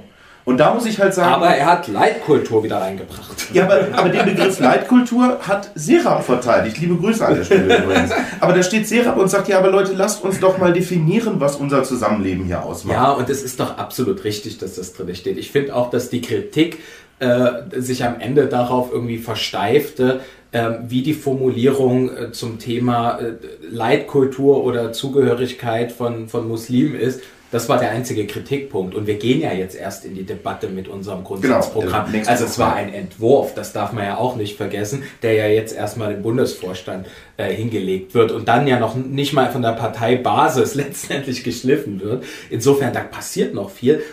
Und trotzdem muss man sagen, dieses letzte Jahr 2023 war nicht nur ein Jahr, weil du es gerade angesprochen hast, der Semantik, darüber haben wir geredet und wie das auch mit dem Parteivorsitzenden zusammenhängt und wie wir uns endlich im Sommer, behaupte ich, davon gelöst haben. Also wir haben eine I don't care Attitüde entwickelt und die war wichtig. Ja, du, Diese, nennst es ja, du nennst es ja konservative Konservative Gelassenheit, genau. Also ich, ich finde es, äh, gerade auf Twitter wirken sicherlich auch meine Tweets oder die Tweets von euch oder anderen nicht wie gelassen, aber ich äh, schreibe die grundsätzlich mit einem Lächeln. Also ich ja, weiß auch nicht, wie die Leute denken, ja, wie ich da da sitze, irgendwie verkniffen auf dem Klo und versuche da irgendwas rauszutun.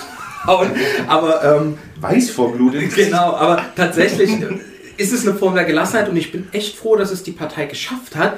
Und jetzt, glaube ich, war wichtig, dass wir endlich eine inhaltliche Grundlage geschaffen haben. Abgesehen von dem guten Papier zur Migration Anfang des Jahres, was ja am Ende von der Ampel kopiert wurde. Abgesehen von den Konzepten zur Energiewende bzw. Wärmewende. Abgesehen von der Arbeit im Haushalt etc. Da passiert viel, da müssen wir jetzt nicht ins Detail gehen. Aber das Grundsatzprogramm war, glaube ich, der lange erwartete Aufschlag und als er dann da lag, hatte jeder sicherlich seine Kritikpunkte. Ja, ich das ist ja auch normal. Auch Wir das ist ja auch 400.000 wichtig, Mitglieder. richtig. Es wäre ja Und- scheußlich, und wenn alle einverstanden Und nochmal, wir, wir hatten alle das Glück, dass wir den Entwurf sofort lesen konnten, Das stimmt. weil er uns Ja. auf mysteriöse Weise zugespielt worden ist. Wie die restlichen Medien auch. Aber die Partei kennt ihn ja noch gar nicht im, im Detail. Ja, das Deswegen- war übrigens die gleiche Person, die auch das Heizungsgesetz durchgestimmt hat. Viele Grüße. so ein paar Ähm, also bisschen Habeck Rumors hier. Habeck weiß Ich wusste gar nicht, dass Wolfgang Schmidt wird. Nein, lassen wir das. ähm, es waren da, also da hatten wir, glaube ich, auch in dem Podcast mal die Kritik dran geübt, warum man es nicht direkt veröffentlicht hat, weil einfach die Öffentlichkeit da war. Stichwort und, Transparenz, Und, dass genau. wir, und dass wir da haben wir meiner Meinung nach an, auch den Fehler gehabt, ähm, wir haben den Medien das hingeworfen Ja. und ist ihnen damit als in ihrer ehemaligen, man muss ja mittlerweile sagen, eigentlich ehemaligen Gatekeeper-Funktion, konnten die natürlich dann auch wieder skandalisieren. Des, So deswegen haben wir dann drei, vier Tage nur über Leitkultur, nur über Muslime, die äh, sich zu unseren Werten bekennen, etc. diskutiert. Das fand ich schade, weil die Breite ist dadurch direkt wieder etwas untergegangen. Ähm, und ich, ich meine, wir haben es ja wirklich gelesen und ich muss sagen, also ich finde es sehr überzeugend. Ich finde es halt auch, äh, ich finde, Robin Alexander hat gesagt, es sei sehr zeitgeistig. Und zwar in dem Sinne, dass äh, was äh, angeblich Friedrich Merz selten schaffen würde, aber er damit jetzt genau mal den Zeitgeist getroffen hat. Und das zeigt für mich, dass wir ja uns selbst auch in unseren Grundwerten definiert haben und das eigentlich, und jetzt müssen wir mal den positiven Ausblick auf 2024 äh, wagen, wir eigentlich auch mit einer gewissen Gelassenheit auf 2024 gucken. Und das können. merkst du auch gerade in der Partei. Weil. Ja. Wir haben die Zeit Mhm. erkannt, aber wir sagen nicht, wir schwimmen einfach jetzt mit dem neuen Mainstream vielleicht, sondern wir haben erkannt, dass diese Zeit gestaltet werden muss, bevor wir es nämlich den Rändern überlassen. Und da ist die Ampel noch lange nicht. Nee, und das ist auch das erste Programm, was ja, ich sag jetzt mal, also generell nach dem Ukraine-Krieg vorliegt und das letzte Programm davor stammt von wem? 2007. Nee, Also- nicht von der CDU, sondern von den anderen Parteien. Grünen, glaub Die ich. Grünen 2016, wenn ich es richtig im Kopf habe. Also auch das ist relativ veraltet für eine Zeit, die sich ja, verändert hat, Ja, massiv in den letzten zwei, drei Jahren. Das, das Hamburger Programm ähm, der SPD ist auch von 2007. Okay. Und da stehen dann auch noch so Sätze drin wie äh, Europas Sicherheit muss mit Russland organisiert werden. Ne? Also das ist auch völlig aus der Zeit gefallen. Aber wir sind scheinen auch nach dem Credo noch zu regieren. Ja, aber wir sind jetzt natürlich in der Pole Position. Wir ähm, kommen jetzt mit dem neuen äh, Grundsatzprogramm raus im, im Mai, was genau eben die, die Antworten gibt auf die neue Zeit. Aber wird es nicht, wird es nicht sowieso das Spannendste für uns jetzt auch, äh, und ich hoffe auch hier für uns im, im Podcast, in äh, den kommenden Monaten, zumindest schon mal bis ähm, April, äh, zu sehen, wie wir eigentlich in den Europawahlkampf auf Grundlage dieses neuen Grundsatzprogramms gehen werden?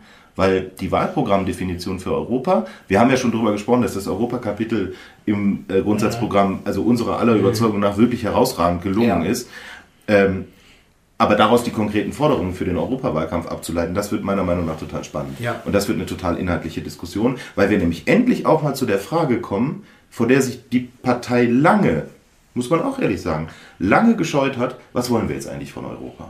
Wo wollen wir hin? Wir hatten da immer das Konfuse irgendwie zusammen und so. Und das jetzt auch zu definieren und damit auch in den Wahlkampf zu gehen, halte ich für, für eine ganz große Chance für uns. Ja, also meine Antwort darauf ist mehr Populismus wagen tatsächlich. Ich finde, was man aber daran ganz gut erkennen kann, nach den 16 Jahren Regierungszeit hat es die, äh, die CDU geschafft, innerhalb von zwei Jahren sich neu aufzustellen, inhaltlich neu Mhm. aufzustellen, inhaltlich auch fundiert neu aufzustellen, Probleme zu adressieren, die, die aktuell sind. Und gerade die SPD, finde ich, hat da ja äh, ziemlichen Nachholbedarf und ich weiß nicht, wann die das mal machen wollen, weil, Manuel, wenn du sagst, äh, wa- was die noch außenpolitisch da drin Ja. stehen haben, die müssen sich ja auch irgendwann mal erneuern. in der Regierung wird es so nicht funktionieren. Und ich weiß nicht, wenn man sich den Zustand der SPD aktuell ansieht, habe ich das auch, auch das Gefühl, dass denen die GroKo letztlich wesentlich mehr geschadet hat als uns. Aber das war ja Weil äh, die SPD ist blank Ja, am Ende. Das war ja auch das Erschreckende, wenn du, wenn, und wir mussten es uns ja alle antun, äh, oder wir haben es uns zumindest angetan, Manuel, äh, den SPD-Parteitag angesehen hast. Die hatten ja Leitantrag um Leitantrag um Leitantrag um Leitantrag, Bücherei voll, äh, um irgendwie überhaupt mal wieder eine Programmatik in einzelnen Bereichen aufzustellen. Das Problem ist nur, auch dieser ganze Parteitag war am Ende vom Haushaltsstreit überschattet und von Scholz einziger Aussage, wir äh, wollen den Sozialstaat nicht abschaffen bzw. nicht verändern, äh, was Hubertus Heil dann drei Wochen später abgeräumt hat. Aber der entscheidende Punkt war, die mussten so viel Textarbeit leisten, um überhaupt noch zu wissen, wo die hinwollen. Ähm, und deswegen, ich bleibe ja auch bei der These zu sagen, dass die, dass die SPD eigentlich seit 2013 vollkommen entkernt war. Ja, die haben mal die vier Jahre in der Opposition, die sie hatten, nicht genutzt, um sich, Nö. um, um sich neu aufzustellen. Und das rächt sich jetzt. Fazit für 2013 CDU? CSU? 2000. Äh, 23. Fazit 2013 war super, der hat noch Ja. fast die absolute Mehrheit. Also, Fazit, ja, also viele richtige Schritte. Lehrreich. Zwei, zwei Schritte nach vorne, einen vielleicht mal zurück zwischendurch. Aber die Richtung stimmt. Ja, jetzt wird man natürlich sehen, wie wir das dann ableiten im Wahlprogramm. Du hast es gesagt, ähm, für Europa. Das ist ganz, ganz wichtig. Äh, Gerade auch wenn man sich die Umfragen anschaut. Ähm, Die AfD liegt, glaube ich, knapp hinter uns in den letzten Umfragen. Äh, Mit zwei, drei Prozent. Ähm, Das, das muss natürlich äh, sich ändern, ja. Ähm, Weil äh, die Herausforderungen in Europa sind groß. Und wir sehen das ja jetzt auch äh, mit der Präsidentschaftswahl in den USA. Es kommt auf die EU drauf an, in der Ukraine, ähm, aber auch im Systemwettbewerb, ja, mit, mit China, mit Indien meinetwegen. Also da sind wir auf einem sehr, sehr guten Weg auf jeden Fall. Und da hat habe ich noch eine Frage zu.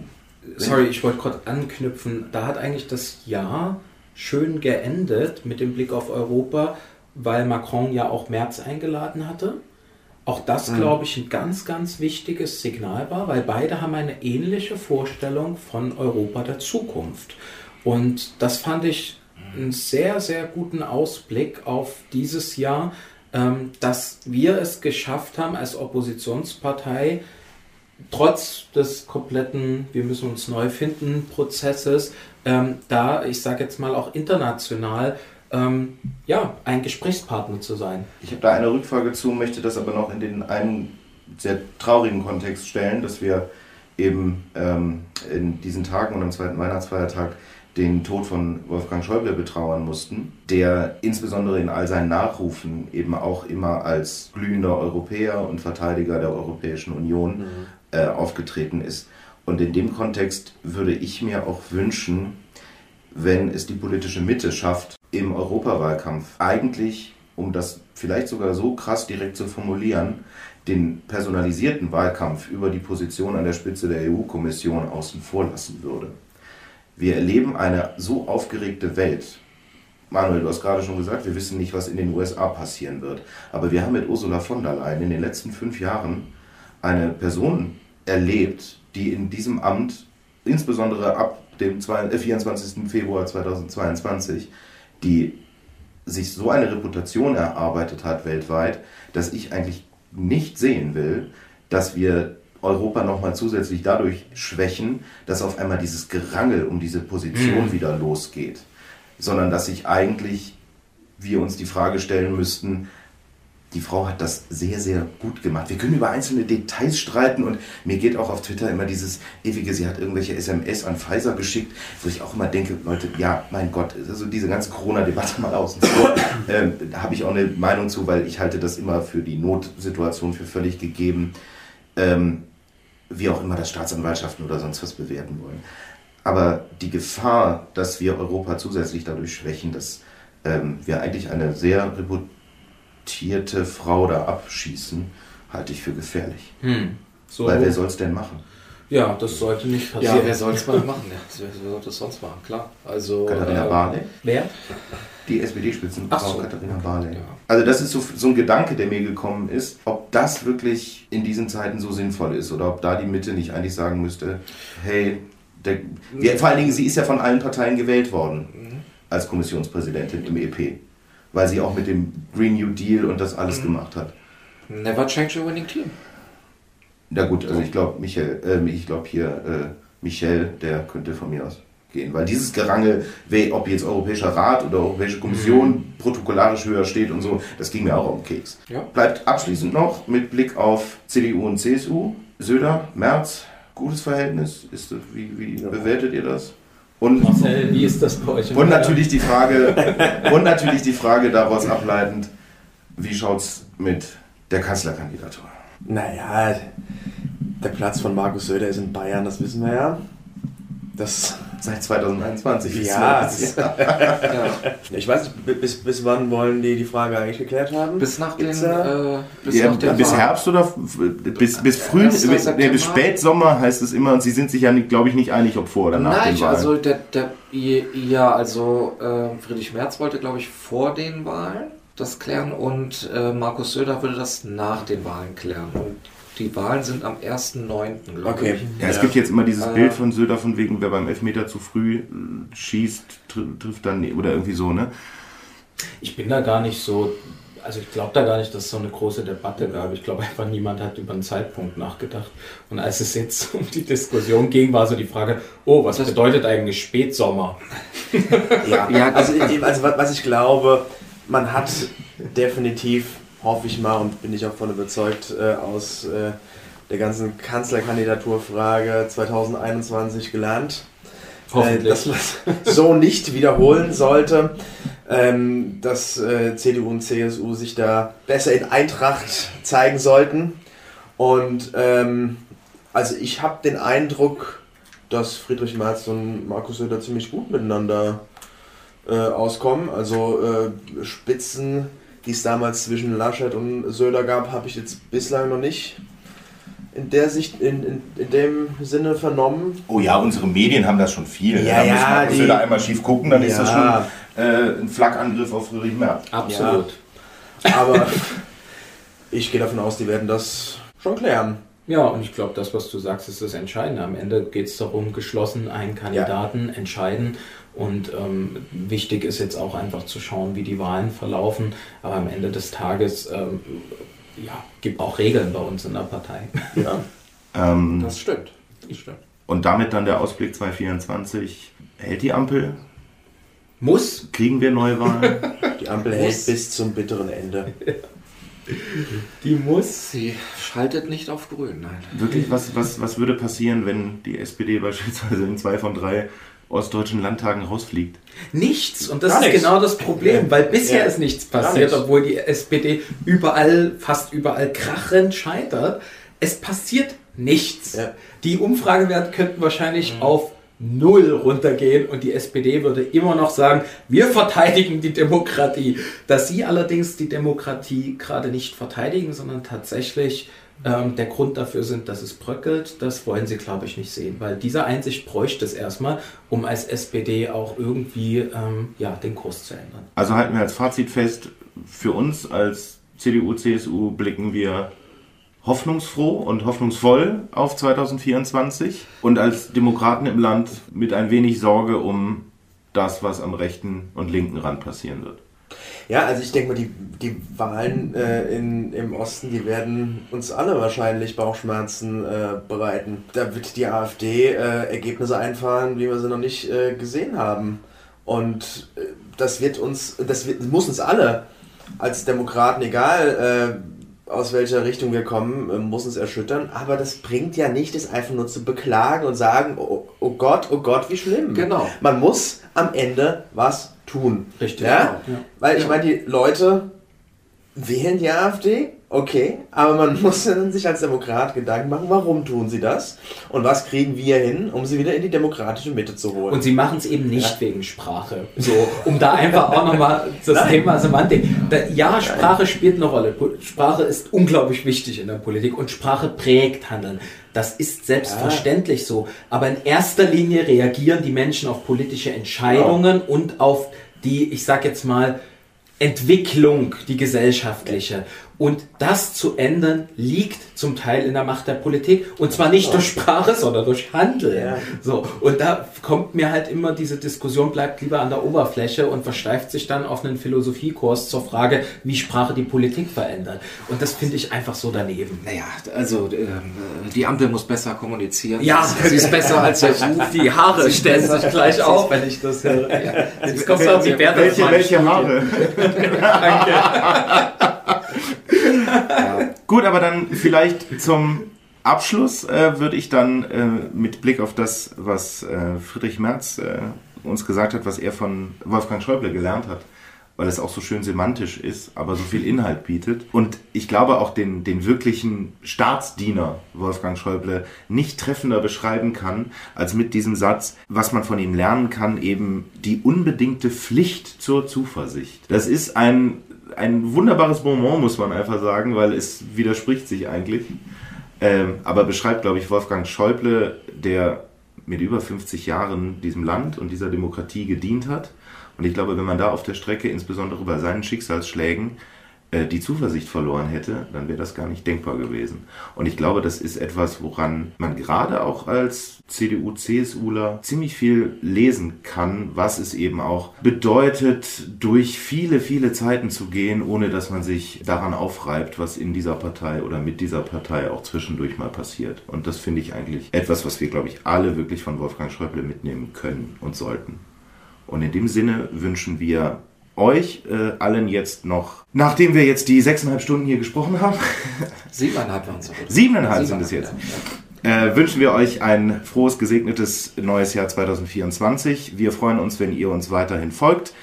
Hinterlasst gerne eure Kommentare, Bewertungen äh, beim Podcast und wir lesen und hören uns auch weiterhin sowohl bei X als auch überall da, wo es Podcasts gibt.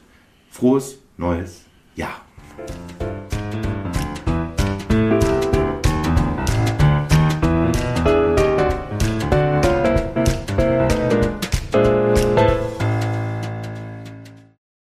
Dieser Podcast ist ein Angebot und eine Produktion der Mittelpunkt Debattenagentur. Alle Informationen findet ihr unter www.mitte-punkt.de. Folgt uns gerne überall, wo es Podcasts gibt und natürlich auf X unter Mittelpunkt.